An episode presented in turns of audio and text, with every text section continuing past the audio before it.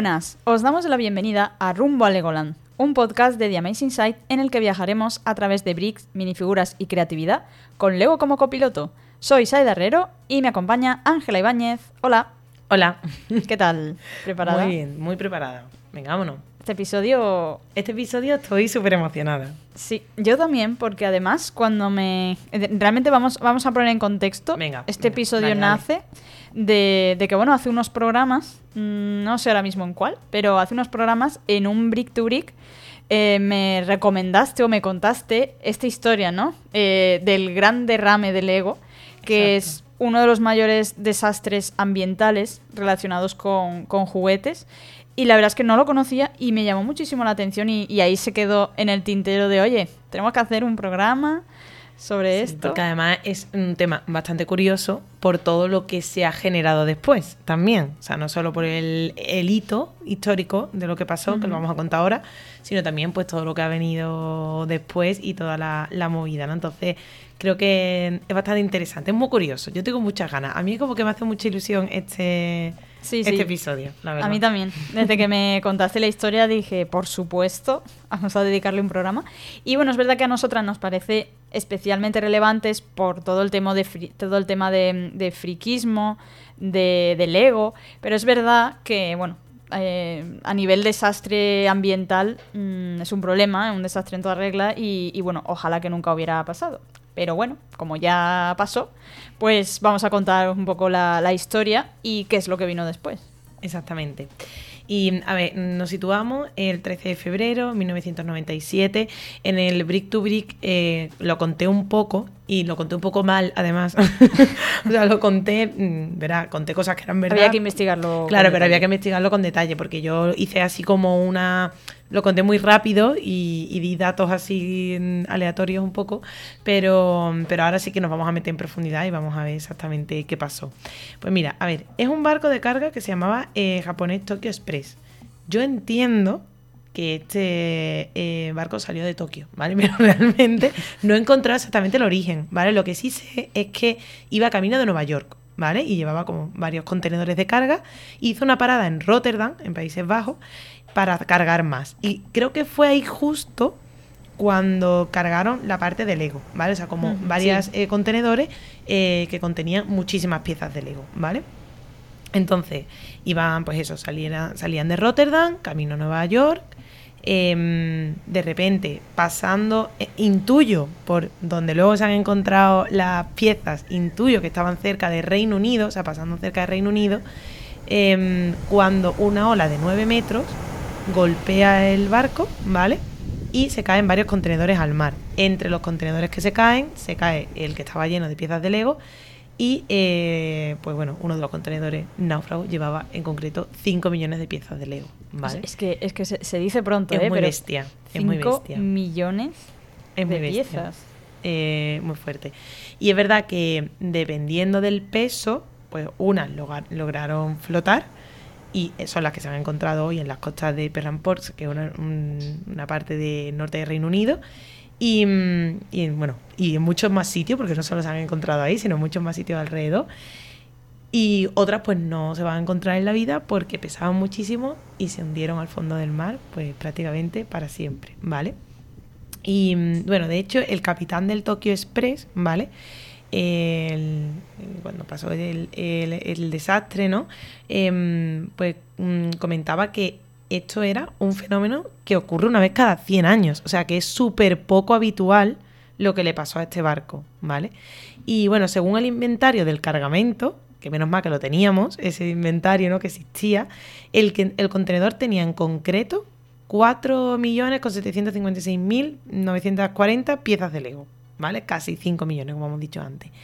Y de las cuales 3.178.000 eh, eran lo suficientemente ligeras como para flotar. Me encanta el número exacto, ¿no? Porque es como el inventario real de todas las piezas de Lego que iban ahí y el peso que podían tener para ver si, flotaba, si podían flotar o no. O sea que hay 3 millones, un poco más de 3 millones de piezas de Lego que flotaron y que ahora mismo se pueden encontrar en estas costas porque hasta el día de hoy siguen apareciendo constantemente, ¿no? Que ahora luego nos meteremos en esa parte.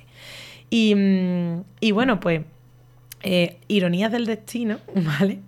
Que mm, una gran parte de las piezas de Legos que iban en ese contenedor tenían temática marina. ¿Vale? Vaya. Entonces aparecen El muchos destino. pulpos, aparecen como eh, animales relacionados con el mar, aparecen eh, Sí, es verdad, piezas de balsas, ¿no? También. balsas también, o sea, es muy bueno la verdad. Curioso. Eh, y bueno, mm, tenemos, mm, después de este fenómeno, tenemos eh, que hablar de Tracy Williams, que, bueno, Tracy Williams es una activista ambiental y es local de, de Cornwall. Y entonces ella eh, empezó a recolectar estos legos en 1997 en South Devon, en Reino Unido, y fue poco después de- del accidente. Hoy en día mm, documenta el fenómeno en las redes sociales, en su página Lego Lost at Sea, donde la gente comparte fotos de, bueno, de los legos que va encontrando. Y hace poco publicó Adrift, The Curious Tale of Lego Lost at Sea. Vale, mi inglés de Ah, aquella manera. Genial. Eh, pero bueno, mm, básicamente el curioso cuento de los Legos perdidos en el mar, ¿no? Eh, que es un libro que detalla el incidente del Lego y lo tengo por aquí. Muy fuerte. Es que lo tiene, lo hemos estado viendo y es una pasada de libro. O sea, pero una pasada Sí. de libro. Es que cuando, Es cuando chulísimo. recomendaste el Brick to Brick, me acuerdo que... ¿Lo me- compraste? sí, me, me puse a mirar, digo, espérate, pero hay, ¿qué información hay de esto? tal Y vi que estaba el libro, el libro este, que no me acuerdo si lo llegaste a recomendar o, o lo vimos. Sí, sí, sí, sí. Lo, lo comenté que había un libro, Eso es. que había un Pues en cuanto también, cortamos la grabación, Mm. eh, estuve viendo el libro y dije, mira, está aquí el libro, está en internet. Increíble, o sea, yo lo, quiero. Y de verdad, o sea, vamos que además mm, es bastante asequible. Es un libro que, costa, que cuesta en torno a los 17, 18 euros o por ahí. O sea, quiero decir que no es un libro de estos de importación y una cosa cara. Es, No, no, no, para nada, para nada. Se puede conseguir fácilmente y es, baratito y, y es mm, de verdad visualmente súper bonito. Mm, te cuenta la historia como además con muchísima eh, profundidad, entra en, en los protagonistas, en- o sea, en protagonistas, bueno, protagonistas no, sino gente que a día de hoy se ha dedicado a recoger figuritas. mm, Sí, es, es una investigación eh, tal la que hay en el libro, Sí. que además de alguien protagonista, porque al final pues se ha dedicado a eso Total. eh, pues, prácticamente desde el principio. Eh, y luego también eso, lo- los testimonios que recoge y que va más allá. Va más allá del ego. Si alguien está interesado, digamos, o le llama la atención eh, todo esto, ¿no? De qué otras cosas se han perdido en el mar, ya sean juguetes o ya sean otras cosas, el libro lo recoge súper bien. O sea, porque al final tiene una primera parte, obviamente, Del ego. de, Ujú. del ego, que es de lo más relevante, pero es que luego, luego ya se pasa a eh, la parte de eso de otras catástrofes, eh, el impacto medioambiental, que también me gusta mucho, que hace mucho hincapié en eso, porque además ella eh, se convirtió realmente en una activista ambiental gracias a, A esto. A, empezar con el tema de Legos y a empezar lo que empezó como un coleccionismo, digamos, inocente, de, ay, mira, qué curioso, se al final se acaba convirtiendo en, en, en ¿Cuánto algo más plástico, social. ¿Cuánto plástico acaba en el mar Claro. al final? Eh, Mm. Y ya, ya, ya tienes otro chip. Eh, y además una cosa curiosa es que su padre le solía decir que el mar, el, el mar proveerá. O sea, era en plan, que el mar tiene... mm, Hay muchos misterios en el mar y, y hay muchas cosas que, que al final acaban llegando a las costas. Ellos eran mucho de pasear por la costa y, e ir encontrando ciertas cosillas y tal. También entiendo que, que depende de, de la playa, depende de la zona, pues es más probable... Encontrar cosas o no, claro. Claro. Eh, y además, pues eso, es, es una zona de mucho tráfico, por así decirlo, De marino. Mm. Y entonces, pues bueno, eh, al final ahí es donde surge un poco esa, esa mm, digamos, tradición que tienen ellos de, de ir por las playas. y Cuanto bueno, menos curiosa, la verdad. Claro, de ir, de ir mirando y tal. Además, cuenta también en el libro que, que había veces, digamos, que era como un juego de, de hacer una lista de, oye, ¿qué, qué cosas tenemos que encontrar hoy? Y, y, claro, y- se apuntaban cosas como para llegar a la playa y buscarlo. O sea, que para ellos era como un juego. Real que se, que se, que se vamos, que, que se convirtió en una tradición familiar de verdad. Sí. O sea, para ellos, ¿no? O sea, Sí, a lo mejor, imagínate que tú, eh, eso, mm, vas a ¿Qué la haces playa. con tu familia? Pues yo Pero- recojo cosas que se caen. O sea, Vas a la mar. playa en, en- Yo eso lo, he- lo he visto muchas veces, claro. Mm. eh, em, yo soy de Valencia y, y- y hemos ido muchas veces a la playa, aunque a mí no me gusta especialmente la playa.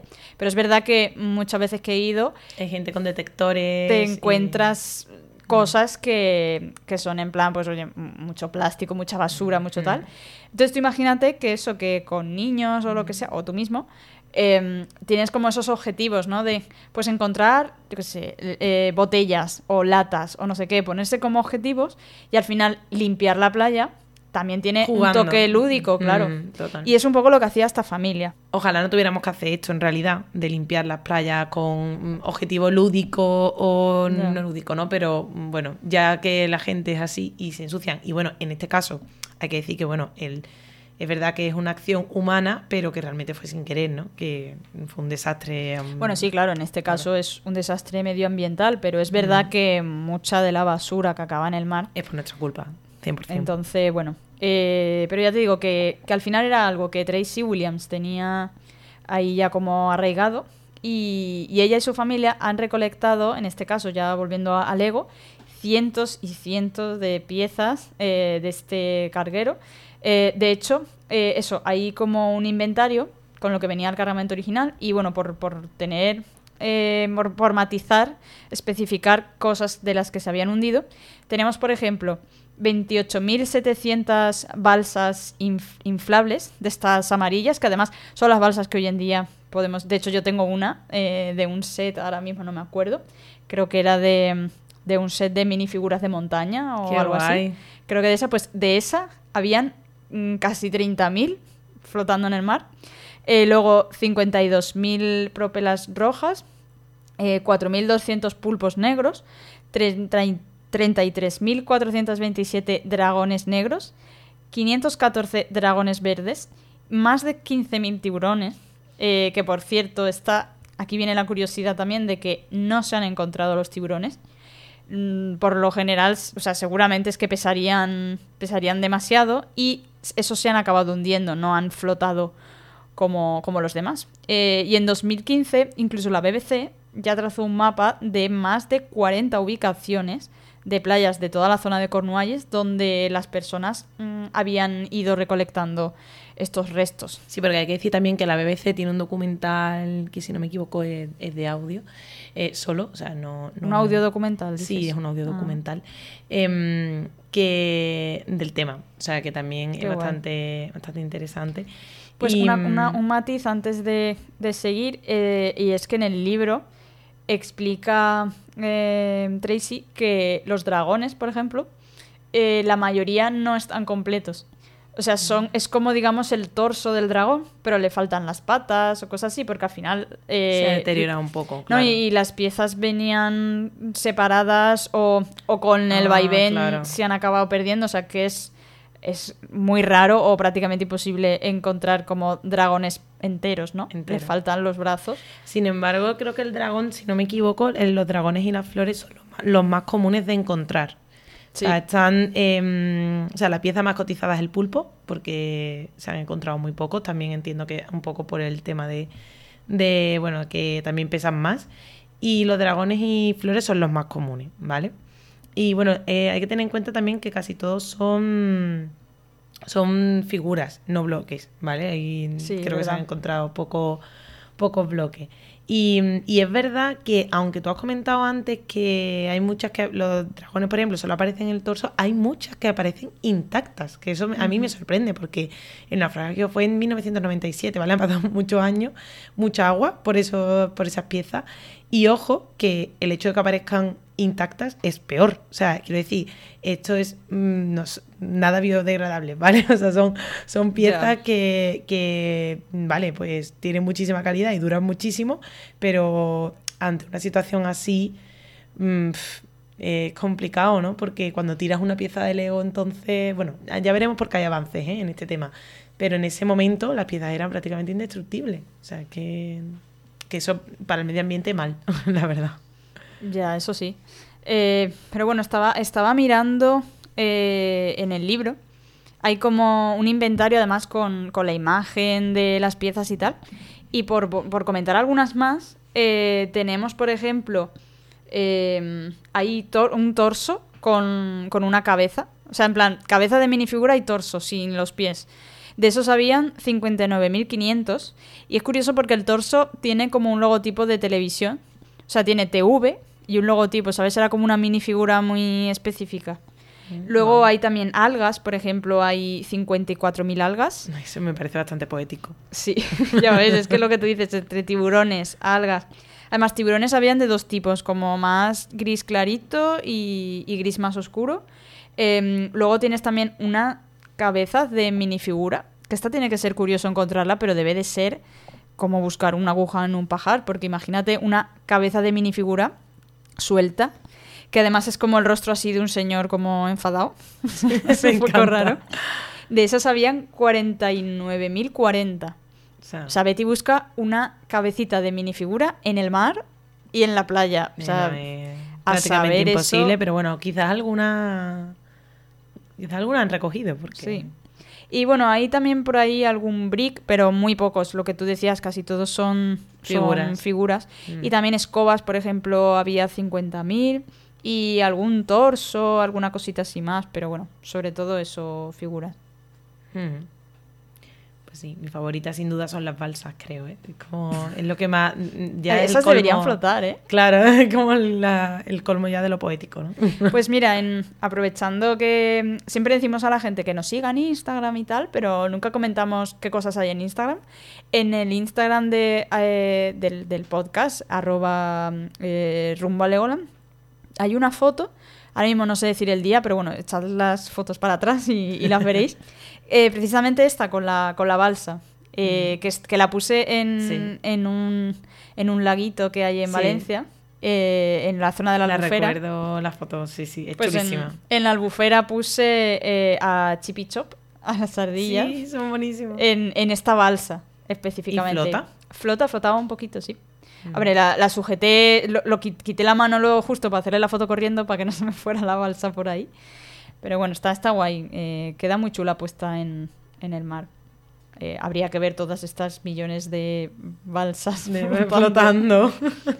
Pero bueno. Y, bueno pues eh, y luego en el libro también Tracy recoge el testimonio de, del doctor Curtis Evesmeyer, que me parece bastante curioso porque, bueno, aparte de que fue uno de los pioneros en, en digamos, mm, buscar misterios marinos, eh, de, estar pendiente de otros hundimientos y demás, eh, por ejemplo, nos cuenta en el libro cómo, este hombre estuvo, bueno, es, es un experto relacionado con, con, el mundo marino y todo eso. Eh, y, por ejemplo, en, en 1990 se hundió un, un barco que iba de Corea a Estados Unidos y se hundieron más de 90.000 zapatillas de Nike, todas flotando por ahí. Y este hombre fue uno de los que, digamos, ayudó eh, a, recolectar esas zapatillas y sobre todo a identificar que tenían un número, eh, digamos, de serie cada zapatilla y así pues como hacer un rastreo para... De las que se habían recogido. Y todo esto con la finalidad de digamos, intentar rescatar estas cosas, no la finalidad de voy a conseguirlos para venderlos ni nada por el estilo. Eh, luego también, por ejemplo, estuvo relacionado en otro, o sea, investigando otro hundimiento donde se hundieron eh, 28.000 juguetes de baño, de estos típicos patitos de goma y tal. Oh. Y entonces, claro, cuando supo lo que había pasado con Lego, ahí estaba él. Obviamente no se lo podía perder. Por supuesto. Y lo más curioso es que este inventario que decías que, que tenemos eh, lo tenemos gracias a que este hombre contactó con Lego en Dinamarca y les dijo, bueno, ¿qué había en el cargamento? A ver, que yo me entere. Eh, y Lego le mandó una caja con una muestra de cada una de las piezas que se habían hundido y un inventario completo de las piezas que iban en el barco. O sea, fue gracias a él, qué fuerte. ¿eh? Claro, él, fue el que preguntó de, a ver, esto lo tenemos controlado.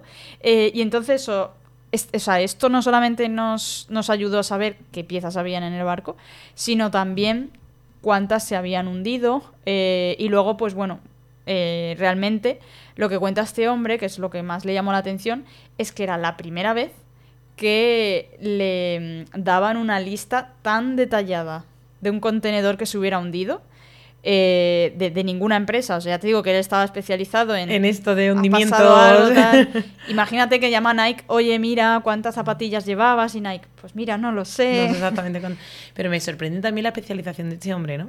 Me voy a dedicar, oye, Sí, o sea, eh, es que hay gente pato. Sí. y, bueno, y, me encanta que este hombre existiera porque realmente tenemos como este... O sea, esto no habría sido lo que es sin este señor. No sé si a alguien más se le hubiera ocurrido, pero vamos, él tuvo muy mm. claro que preguntarle a Lego, venga, mm, ¿qué había en ese cargamento? ¿Qué, cuéntame, ha acabado en el mar? y así es como se sabe, eh, pues eso, de los contenedores que había, cuáles cayeron y qué piezas estaban en esos contenedores específicos.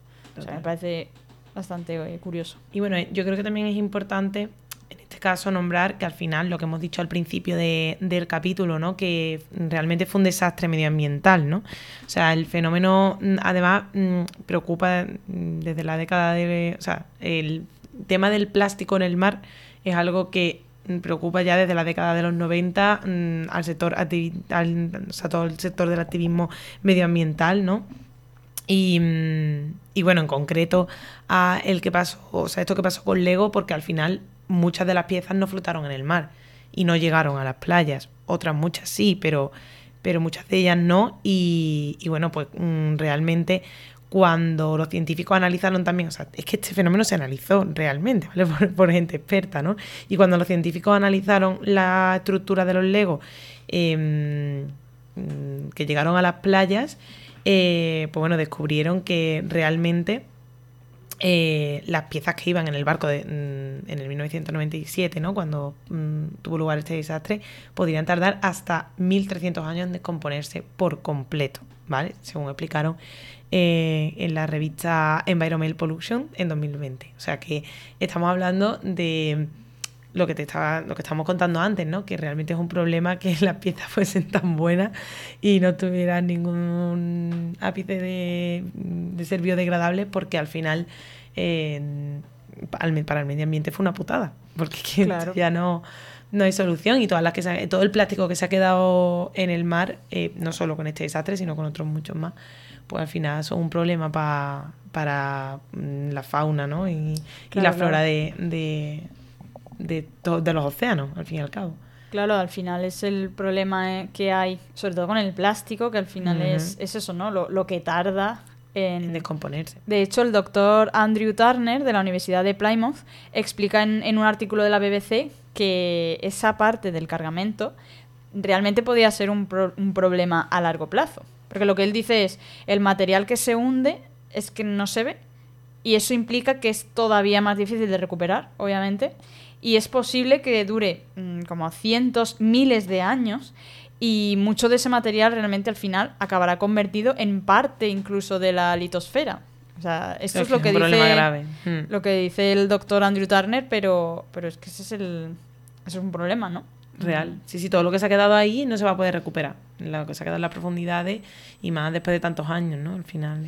Claro, y ya, eh, ya si nos vamos metiendo en, en otros en otros puntos de, de, problemas medioambientales, tenemos que, por ejemplo, según la UICN, que es la Unión Internacional para la Conservación de la Naturaleza, eh, dice que al menos 14 millones de toneladas de plástico terminan en los océanos cada año. Y esto es el 80% de, de todos los desechos marinos, que, que se encuentran ya además sedimentados en las profundidades marinas. O sea, es que, bueno, aparte de que el mundo marino es un mundo que jamás vamos a conocer en profundidad. Es como la espinita del ser humano, porque es que mm, puedes, eh, o sea, se han explorado muchas zonas y tal, pero imposible conocerlo. Imposible, imposible. Más aparte todo, todo lo que le, hayamos ido añadiendo a, ese, mm. a esa profundidad, ¿no? Eh, y al final eso, pues tenemos ahí, mm, en la profundidad marina, a la deriva, en aguas superficiales, o sea, hay de todo. Eh, y según los análisis concretamente de la compañía, cerca del 75% de la huella de carbono del Lego proviene directamente de eso, de la extracción y el refinamiento del plástico. O sea que al final es verdad que, mm, a ver, nosotras nos encanta el Lego, mm, todo lo que tú quieras, pero es verdad que, claro, ese punto del plástico, de ojalá que sigan evolucionando eh, todo el tema de materiales y demás para... De hecho, justo es lo que iba a comentar ahora, ¿no? Que en 2018 Lego toma la decisión de comercializar las primeras piezas hechas de plástico de origen orgánico, ¿vale? Porque, em, bueno, además, ni más ni menos que como siempre hemos comentado, comentado, Lego siempre le da todo una vuelta. ¿Qué piezas iba a comercializar de, con plástico orgánico, o sea, con de origen orgánico? Pues las mm, figuras de árboles y otros objetos de apariencia botánica, porque es como un guiño Claro. a lo eco, ¿no? Y, mm, y bueno, que ellos han estimado que esto supone, o sea, toda esa parte de esas figuras eh, relacionadas con la botánica y las figuras de árboles son el 1, o en- está entre el 1 y el 2% de su variedad de productos, ¿vale? O sea que verás un porcentaje no muy alto, pero, pero bueno, em, por algo se empieza, ¿no? Y dicen que, que, bueno, de cara a 2030, que no sé esto si será verdad o no, eh, la idea es reemplazar todos los materiales actuales utilizando alternativas más ecológicas. Eso es como A una si promesa que, que hace Lego. ¿Nos la creemos o no? No lo sé, la verdad. Eh, esto como todo. Yo espero que sí, porque... 2030 la- no queda tanto ya, ¿eh? es que es por eso, no queda tanto. Y la tendencia debe ser hacia ahí, seguro, eso está claro. Porque además mm, es que el ego es mucho plástico, mucho, todo el tiempo. Entonces es- hay es que buscar una que- alternativa sí o sí. Claro, han, han habido polémicas también con, pues bueno, eh, Lego a lo mejor rechazando algunas propuestas que se le Mm. proponían para limitar el plástico y tal. Entonces, mm, espero que si se rechaza eso es porque están trabajando en otras alternativas Claro. y porque lo que mm, surgiera ahora mismo pues no, no terminaba de encajar. Mm. Pero claro, que tienes que hacer el equilibrio entre mm, mantener la misma línea, eh, trabajar no, con no otros puedes hacer con otro material realmente. O sea, lo puedes hacer con otro material que sea más biodegradable, pero no puedes quitar la esencia de, de lo que es Lego. O sea, al final es... Sí, no sé. Quizá tengan que pasar por otro incendio. como ya hemos para visto- cambiar de material. Como ya hemos visto en otros programas, eh, al final los Esta incendios. broma de- solo la entenderán los que se han escuchado todos los episodios. Eso es. Tenéis que escuchar los, además los episodios de Historia del Lego, el volumen Está- 1 y el volumen guay, 2. Está muy guay. eh, hablamos de eso, de, de cómo los incendios han marcado la historia del Lego y les ha ayudado a reinventarse. Entonces, no, no quiero que pase un incendio, pero es verdad que al final una catástrofe como esto, oye, también es un punto de inflexión de decir, eh, necesitamos eh, poner las cosas más fáciles al, al medio ambiente. Totalmente. Porque claro, si se hubieran tenido otros materiales, pues este impacto, aunque hubiera sido importante, no habría mejor sido no tan hubiera bueno. sido tanto, claro. Totalmente. Mm. Así que bueno, que se pongan las pilas con eso. Que nos deja un programa muy curioso. Con, con una historia que, bueno, que ojalá podamos ir algún día a esas playas a, Oye, me encantaría. a encontrarnos algo. Tenemos ¿sabes? que ir ya, mira, según este podcast, hay que ir ya a rum, o sea, a Legoland, ¿vale? Porque Sí, por eso nos llamamos nos rumbo, rumbo a Legoland. Tenemos que ir a una ciudad de Alemania a ver un puente hecho con Lego y ahora a las playas de este sitio para recoger piezas de Lego. Ya ves. Se nos acumulan los viajes, pero bueno, todo por buena causa.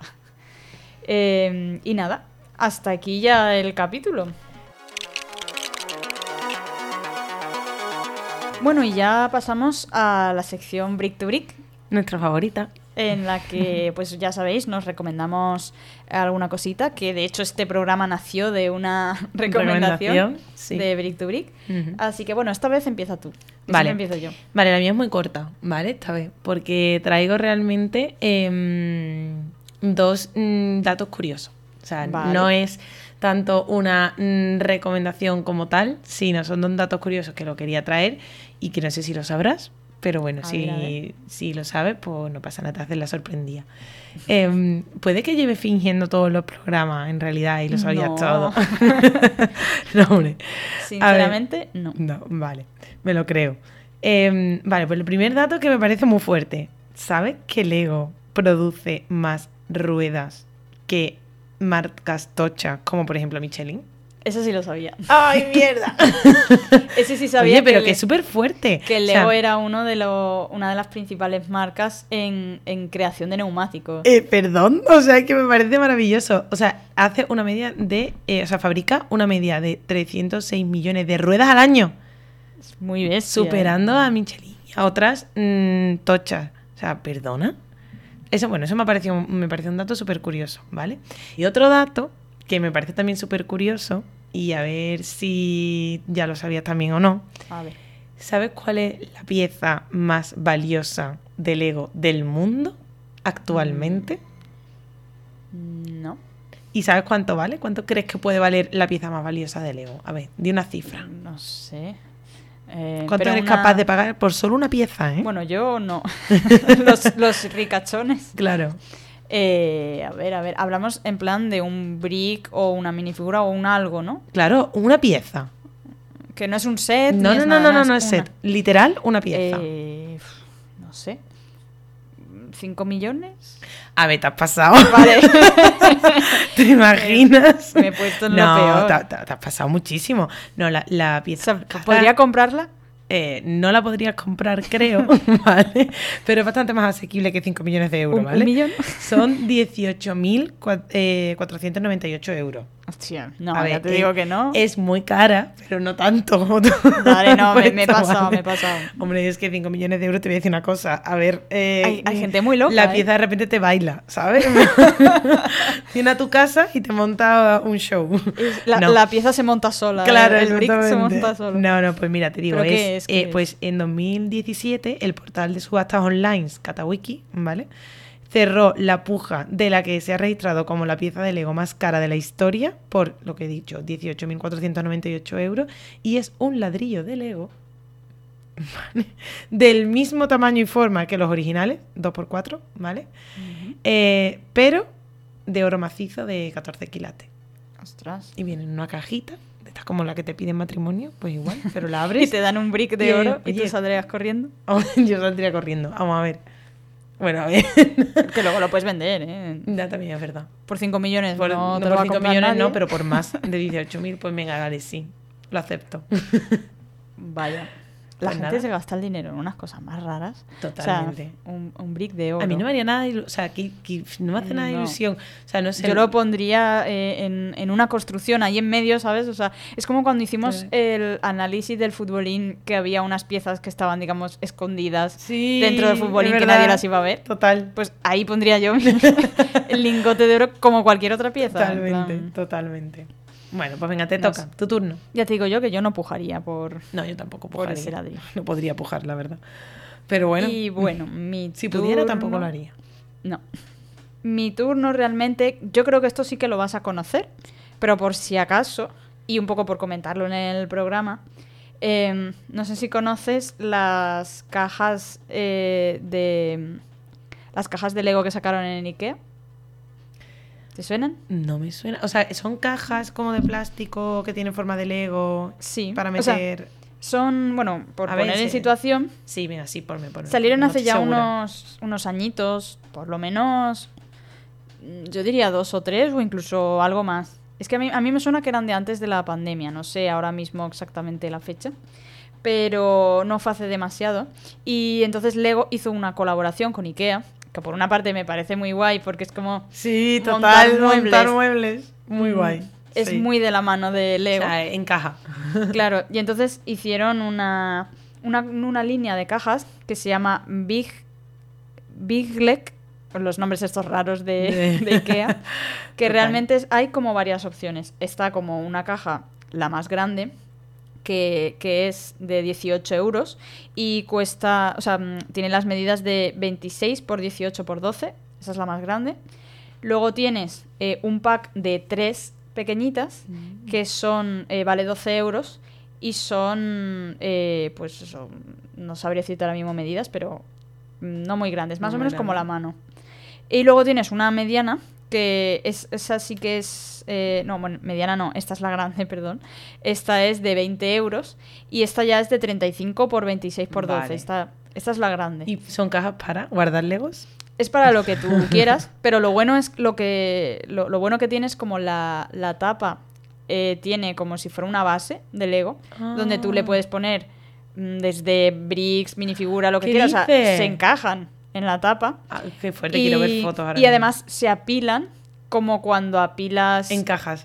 Claro, o sea, no. como que encaja todo. eso es, o sea, Eso. se queda totalmente encajada, no que baila encajan. una caja sobre ¡Qué otra. o sea, fuerte! es como Lego, como construir un Lego pero, Pero con cajas. con- ostras, qué guay el concepto también, es de la Claro, es- colaboración. Está pensado para que, bueno, aparte de que tú las utilices como cajas, que la- si las vas apilando, digamos, un poco, pues estratégicamente, ¿sabes? Te haces como varios pisos y puedes ponerle... Mm. Porque también sacaron, junto a estas cajas, sacaron un pack de 201 piezas. No sé el uno a qué ¿Por viene, qué? Pero 201 piezas eh, de la misma marca, esta Big Leg, eh, donde son piezas muy variadas de, de bricks, de algunas minifiguras, tiene también ventanas, puertas. Pero era como solo exclusivo de esa línea. Claro, es, es como del IKEA, ¿no? En el IKEA tú puedes comprar una caja de bricks que están pensados para que se los añadas a las otras Ah, cajas. vale, en plan, vale. para que inventes lo que quieras, pero Qué vamos, chulo. tú le puedes poner lo que tú quieras. Y en el lateral tiene también eh, unos, o sea, como una base, una mini base de, de una línea solo, donde puedes o bien clavar una minifigura ahí, o bien puedes, por ejemplo, si le pones una escalera, le encajas ahí una parte de la escalera, la otra la encajas a la otra tapa y Es tienes como dos como dos cajas conectadas por una escalera, o sea, Qué algo guay, así. qué guay. Al final son cajas para guardar mm, detallitos. Por ejemplo, las pequeñas son bastante pequeñas para mi gusto, pero por ejemplo, si yo qué sé, imagínate tipo joyero, ¿no? Pues que le pones ahí cosi- accesorios pequeñitos, cosas así. Qué guay. Yo, por ejemplo, O sea, te mm, voy a hacer la pregunta, ¿tienes una caja? Claro. O sea, yo, yo tengo un pack, un pack de, Sabía que la ibas a tener. de cada una. O sea, no, no tengo repetida, por ejemplo, no tengo varias cajas ni nada, pero tengo una de cada. Mm. Y entonces, en la grande del todo es donde guardo los libretos de instrucciones eh, y ahí los tengo todos acumulados. La verdad que está guay.